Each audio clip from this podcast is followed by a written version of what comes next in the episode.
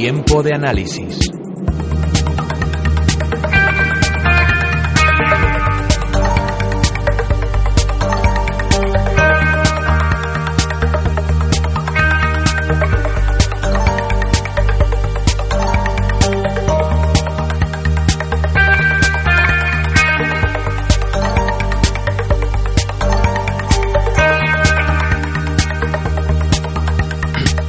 Comentábamos que de forma quincenal íbamos a intentar dar un repaso a lo que sucede en el mercado alternativo bursátil, eh, aunque las cosas, me comentaba Juan, que están un poco todavía que la gente no termina de, de fiarse. Juan Sainz de los Terreros, que es director financiero de FEIFI, como siempre en nuestros estudios. Buenos días. Muy buenos días. Que no terminan de fiarse.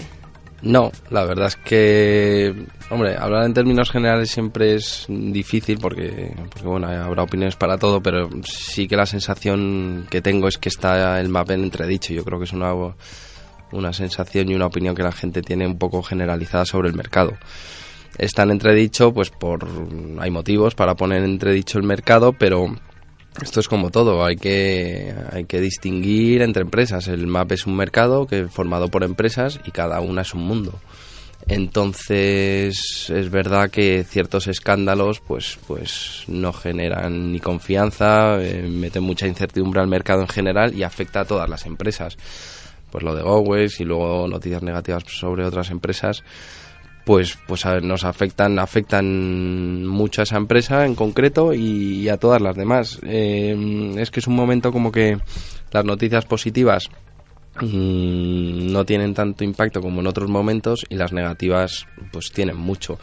Pero yo mm, comentándolo con mucha gente creo que es muy positivo que la gente está pendiente del mercado aunque sí que creo que con una cierta tendencia a comentar lo negativo y a comentar que cuando hay cosas positivas, como diciendo, bueno, hay que esperar, hay que esperar, hay que ver, hay que ver. Entonces sí que creo que es bueno que haya atención y que la gente esté pendiente y la gente está pendiente, eso es, eso, es cierto y creo que eso es muy bueno. Eh, que luego el impacto en la cotización de una empresa, una noticia buena no tenga mucho efecto y una mala tenga bastante, pues es tema ya de cotizaciones y lo que decimos siempre, una cosa es la cotización y otra cosa es la empresa. Pero bueno, sí que es cierto que está un poquito en entredicho y la gente tiene muchos miedos y, lo tiene ahí un poco en cuarentena al, al MAP. Tenemos eh, temporada un poco de, de resultados, ¿no? De, rendir cuentas después de este primer eh, semestre y también eh, cerrando este tercer eh, trimestre del año. Y hoy publicaba Evios Energy una, un hecho relevante dentro del mercado alternativo bursátil, hablando de, esos ingresos totales de la compañía de 6,7 eh, millones de, euros en el primer semestre y hablaba de, de cómo se desgranan ¿no? esos resultados.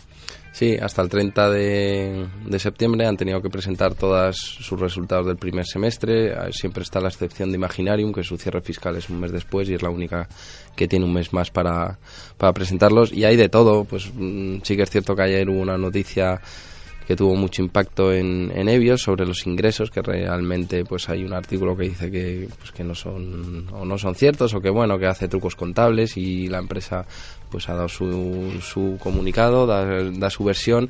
Lo que sí que es cierto es que, pues lo que hablábamos antes, una noticia negativa o que genera incertidumbre sobre una empresa le castiga mucho en bolsa y en las cotizaciones y eso a nivel de los inversores pues a día de hoy pues lo ponen claro les, les cuesta entrar en un mercado o en unas acciones que en, que en un día te puedan caer muchísimo y luego les cueste recuperar pero, pero bueno, los resultados hay de todo. Hay empresas que han presentado resultados buenísimos eh, y lo importante al final es seleccionar, saber dónde estamos. El inversor en Evios tiene que saber dónde está, el inversor en Carbures tiene que saber dónde está, el inversor en Facebook tiene que saber dónde está.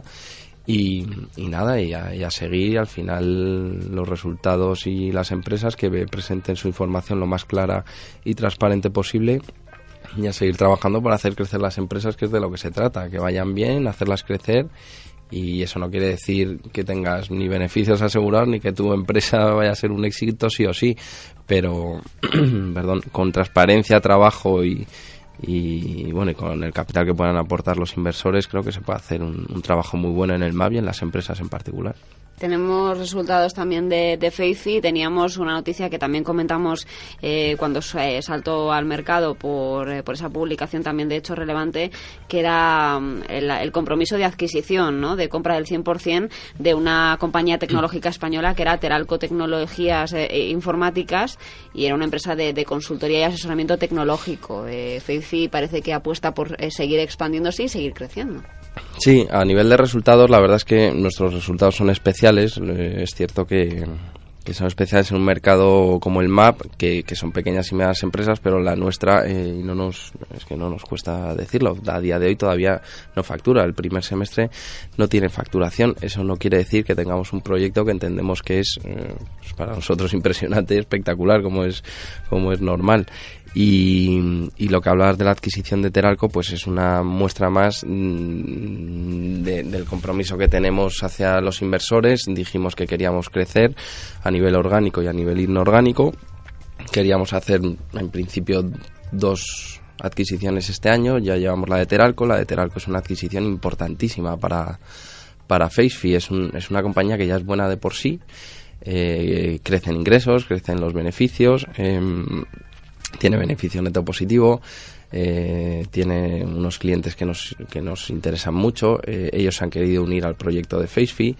Eh, entonces, la verdad es que es, es importantísimo, mm, pues por lo que te comentaba, aparte de los crecimientos que ya este año 2014 va a facturar previsiblemente más de un millón de euros, el EBITDA previsto para este año puede ser 250.000 euros, el año pasado fue 187.000, todo eso a nivel financiero es buenísimo para Facebook, pero nos va a ayudar a crecer de manera orgánica en todos sus clientes va a ser en, más o menos más fácil el, poder crecer y el poder meter nuestra tecnología. Eh, nada, es, el compromiso que tenemos con los inversores y, es, el, es nuestra visión, el, el, crecer, intentar lo más rápido que, que, se pueda, pero, pero bien hecho. Está claro que si compramos Teralcos por la confianza que nos dieron los inversores en mayo, en una ampliación de capital que tuvimos de 1,2 millones, y, entendemos que, que, los inversores que a día de hoy están en FaceFi están, están bastante contentos. Ahora lo que toca ya hace dos semanas no estaba la, adquisición de, de, Teralco. Esto es un compromiso que falta, falta de due diligence.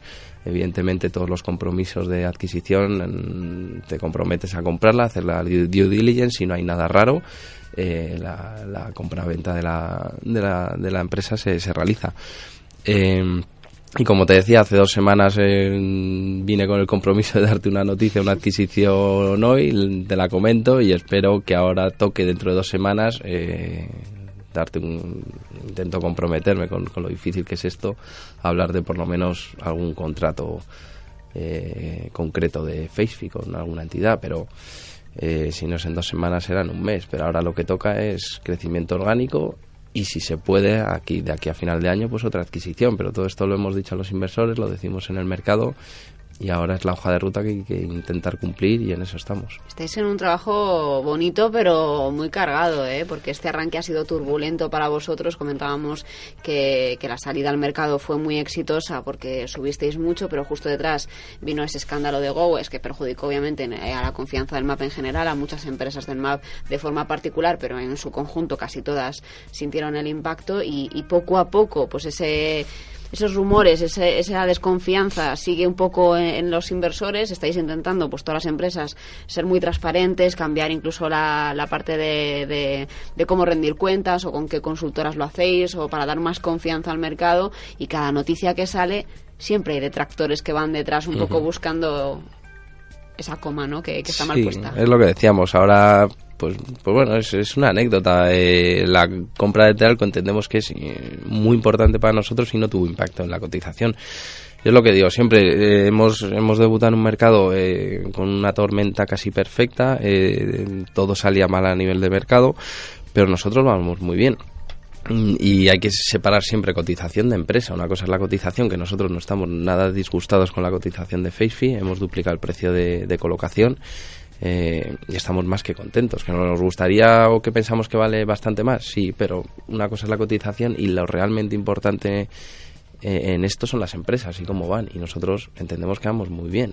Hemos comprado una compañía buenísima, tenemos proyectos eh, propios eh, a punto de firmar, que, que siempre es, difícil firmarlos, pero tenemos un proyecto y la empresa va muy bien. Y eso es lo importante, la cotización, que es lo que se ve y ven los inversores al día a día pues es verdad que está todo muy revuelto, genera todo mucha incertidumbre, una noticia mala de una empresa afecta al mercado un poquito en general y las noticias buenas no tienen mucho impacto. Bueno, pues, pues ya lo tendrán. Si lo, la clave aquí es si vamos bien. Nosotros entendemos que vamos muy bien. Tenemos en cualquier caso esas noticias también que están por venir en el mercado. Decías que, te comprometías un poco, entre comillas. Entre comillas, pero bueno. sí, a darnos más, más noticias antes de final de año por el, eh, por el caso de FaceFi. Y también tenemos que echar un vistazo a, los debuts que están calentando en el mercado. Hablábamos hace unos meses de Only Apartments, que debutó en, en verano. Hablábamos de Euroconsul, que se planteaba hacerlo en otoño. Y también estas pasadas semanas hablábamos de Cox Energy, una empresa que decía que, podía ser la que más rápido debutase en el MAP porque lo tenía muy claro y la empresa prepararía su debut eh, bursátil para principios del mes de noviembre. No sé si ya pues eh, las empresas vuelven también a tener esas ganas de, dar la campana. Se les ha quitado algunas las ganas y, otras eh, dicen bueno sí pero espera un poquito eh, sí está Cox están otras dos o tres que yo eh, yo creo que saldrán en este año dos o tres y, entiendo que es una noticia muy positiva para el mercado en general. Es, es importantísimo que en este mercado empiecen a entrar empresas y, que lo hagan bien evidentemente pero, pero es un mercado que tiene que crecer por la propia naturaleza de las pymes en España, porque es un mercado que en otros países va fenomenal y ayuda mucho a la financiación de las empresas, a su visibilidad, y entiendo eh, que tiene que crecer y que es muy bueno que salgan Cox. Eh, Cox creo que es una empresa que, que tiene un proyecto también muy importante y que todas las empresas con proyectos importantes y que entren en el MAP, yo lo celebro. Evidentemente, si luego las cosas salen mal en una determinada empresa o en otra, afectará, como estamos diciendo, un poco al mercado, pero mm, que Cox quiera salir y que otras dos o tres empresas como Euroconsul, que creo que luego vamos a hablar un poquillo de ella, y otras dos que tengo en la cabeza, pues si salen tres o cuatro es una noticia estupenda. Estaremos en, en pleno seguimiento desde Onda Inversión. Ya tenemos al otro lado del teléfono a Leonardo Benatov, que es presidente de Euroconsult. Eh, eh, Leonardo, muy buenos días.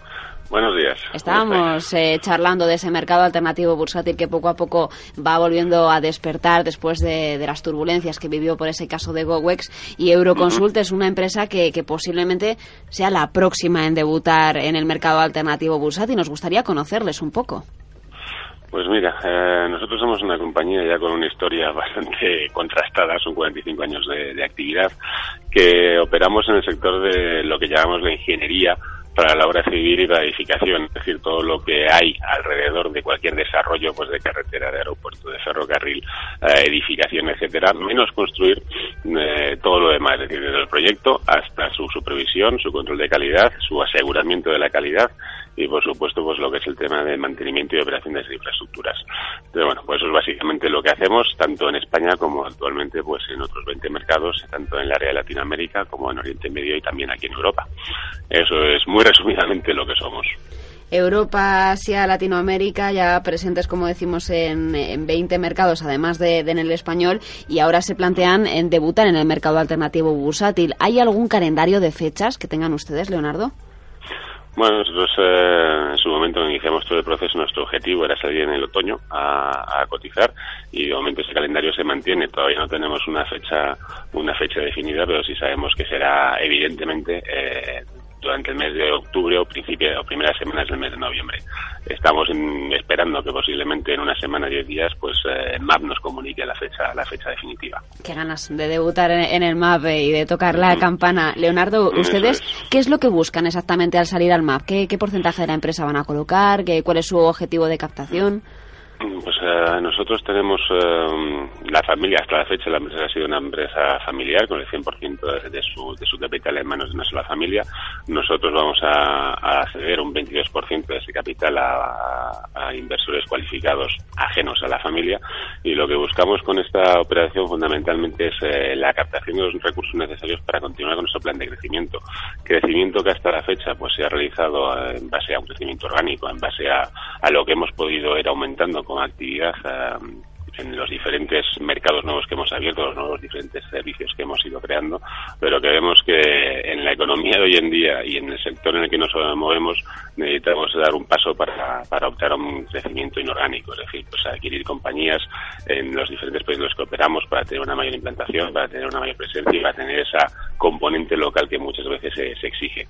Con lo cual, bueno, pues vimos en el MAG un instrumento para, para cumplir estos objetivos muy interesante al final Elma para buscar esa financiación para seguir creciendo y creciendo hacia dónde Leonardo ustedes tienen eh, en, visos algún mercado en el que quieran seguir posicionándose con más energía dicen ya que están en presente en 20 y eh, comentaba Europa Asia Latinoamérica. En alguno en concreto ven oportunidades interesantes para Euroconsult pues eh, el destino natural de cualquier empresa española, evidentemente, es Latinoamérica por la cercanía de cultura, por idioma y demás. Allí tenemos un, posicionamiento en, ocho países, además de estar en Estados Unidos con temas muy muy específicos.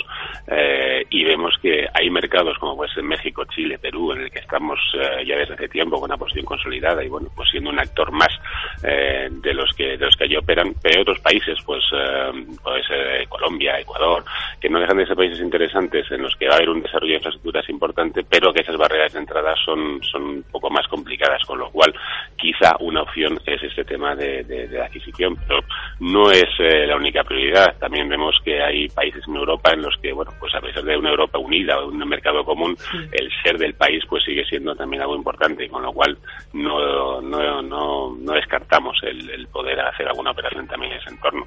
Con lo cual, bueno, aún no tenemos eh, una clara definición de cuál va a ser el primer objetivo, pero sí tenemos la vista sobre, sobre varias cosas, ¿no? En diferentes países, en diferentes regiones. Leonardo, me gustaría preguntarle cómo han vivido ustedes un poco desde las trincheras, eh, eh, esas turbulencias que comentábamos con Juan hace unos minutos. Ellos precisamente debutaban un, par de días antes de que empezara todo el escándalo confirmado, porque durante ese día ya la acción eh, fue suspendida de cotización por una caída muy fuerte y los meses siguientes, pues muchas empresas han pasado por nuestro programa por invirtiendo la mañana contándonos, pues desde que tenían planes de, pasar directamente al continuo o que habían cambiado a lo mejor su forma de rendir las cuentas o su consultora de cabecera para intentar dar más confianza al mercado. ¿Cómo lo han vivido ustedes y si han tomado algún tipo de medida también para prevenirse de futuras críticas o, rumores o, personas que desconfíen de alguna manera de, lo que vayan ustedes a presentar al mercado? Bueno, pues eh, el terremoto que sacudió este verano el mercado, pues la verdad es que nos puso a todos en una situación de, no, no de pánico, pero prácticamente diciendo, bueno, ¿y ahora qué es lo que va a ocurrir? ¿Qué va a pasar? Sobre todo, bueno, pues eh, sobre lo que era la imagen de cara a esos mercados, eh, a ese mercado, ¿no?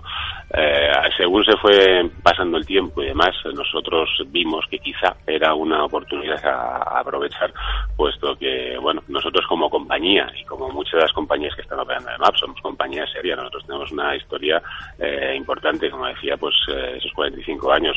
Somos una empresa que a pesar de ser una empresa familiar tenemos una transparencia y una profesionalidad en la gestión que ha permitido que la operación de salida se haga de una manera bastante rápida. Eh, con lo cual, bueno, pues veíamos que había que aprovechar esto, que si había endurecimiento de las condiciones de acceso, de control, etcétera, nosotros en principio no nos iba a ocasionar un problema. bueno, pues sí que todos tenemos y cuando tenemos un proyecto de empresa compartimos una ilusión y tenemos pues eh, el, objetivo de crecer y de, y de cumplir unos objetivos muy ambiciosos, bueno, pues quizá hay que decir, eh, vamos a mover los objetivos, vamos a, ser más cautelosos a la hora de, decir qué es lo que vamos a hacer, cómo lo vamos a hacer y dónde vamos a llegar, porque, bueno, pues eh, a lo mejor el mercado no está ahora mismo para muchas, para muchas bromas. Y, bueno, pues nosotros seguimos haciendo nuestros deberes, seguimos haciendo la gestión de nuestra compañía como hemos hecho durante todo este tiempo y pensando que bueno pues que no deja de ser un mercado muy interesante que si hay casos como los que como como como el de esta compañía que a veces ocurren pues eh, eh, gente con, con formas muy creativas de hacer las cosas siempre va a haber. Con lo cual eso por muchos mecanismos de control y por mucha supervisión que haya eh, puede puede ocurrir. Y ha habido casos en el mar ha habido casos en continuo ha habido casos en Estados Unidos. Hay en todas continuamente hay hay empresas que pueden tener esa, esa componente de, de, sueño no realizado, aunque se venda justo lo, contrario. Entonces, bueno, pues eh, en eso nosotros vamos a hacer nuestro trabajo, vamos a hacer eh, lo que sabemos hacer, vamos a demostrar poquito a poco lo que es nuestra compañía y lo que podemos alcanzar y ganarnos la confianza de, ese mercado y los inversores con trabajo.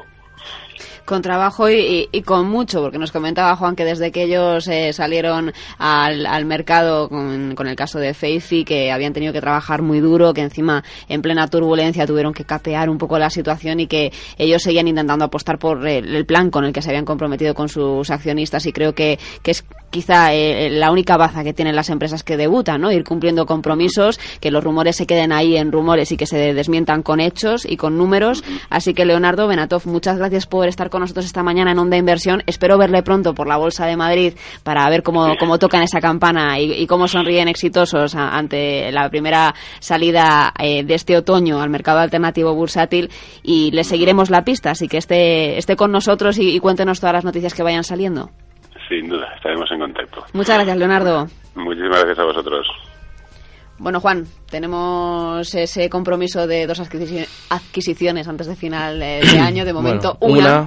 una. está, una me, como mínimo. y queremos dos. Y bueno, y el año que viene a ver qué pasa. Pero dos. Y bueno, lo más importante es que lo de Teralco ya mm, es una adquisición muy importante, como decía, pero que nos va a hacer cambiar nuestro plan de negocio y mejorarlo. Entonces lo que hablábamos, el compromiso con nuestros accionistas será claro, eh, con todos los que nos hemos sentado y hemos hablado, le hemos dicho lo que vamos a hacer de aquí a final de año y a final de año eh, les tendremos que rendir cuentas, ellos nos preguntarán y a nivel de facturación, a nivel de resultados, a nivel de adquisiciones, a nivel de proyectos y bueno, ahora queda de aquí a final de año intentar comprar otra y dar contratos propios que que no sé si en 15 días te lo podré decir, pero en un mes espero que uno, por lo menos, te pueda comentar. Y si no, hablaremos del plan de negocio y de cómo vamos. Antes de comernos las uvas, seguro. Segurísimo pues Juan, nos quedamos con, eh, con esa eh, promesa, entre comillas, eh, porque al mm. final hay mucho trabajo detrás y, los plazos no solo dependen de, una de, las partes, es, una cosa bidireccional, así que estaremos muy pendientes de los pasos de Faithy, a ver si tenemos a Euroconsult debutando ya este mes de octubre o principios de noviembre y muy pendientes también de Cox y de los planes de, salida, así que seguiremos hablando del mercado alternativo bursátil porque hay muchas empresas que, que tienen que, que salir y seguir dándole vida a ese mercado, así que te espero pronto por Onda Inversión. Muy bien, pues muchas gracias. Gracias.